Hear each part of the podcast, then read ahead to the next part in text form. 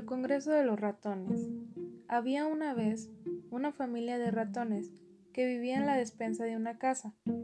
Eran felices, pero vivían con el miedo de ser atacados por un enorme gato, de manera que nunca se atrevían a salir, ya que sin importar que fuera de día o de noche, ese terrible enemigo siempre los vigilaba.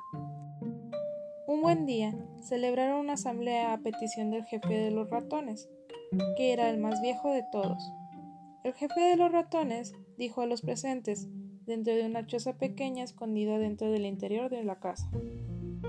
Les he pedido que nos reunamos para que entre todos encontremos una solución. No podemos vivir así, dijo el jefe de los ratones, de apariencia vieja y un poco más grande que los demás. Uno de los ratones más pequeños, pero a su vez de los más inteligentes, levantó la mano y dijo, Pido la palabra. Atemos un cascabel al gato y así sabremos en todo momento dónde anda. En ese momento, todos los ratoncitos comenzaron a cuestionar la idea del pequeño ratón. Algunos más proponían otros planes, pero ninguno como el de él. ¡Silencio! gritó el ratón jefe, para luego decir, queda pendiente una cuestión importante. ¿Quién de todos le pondrá el cascabel al gato?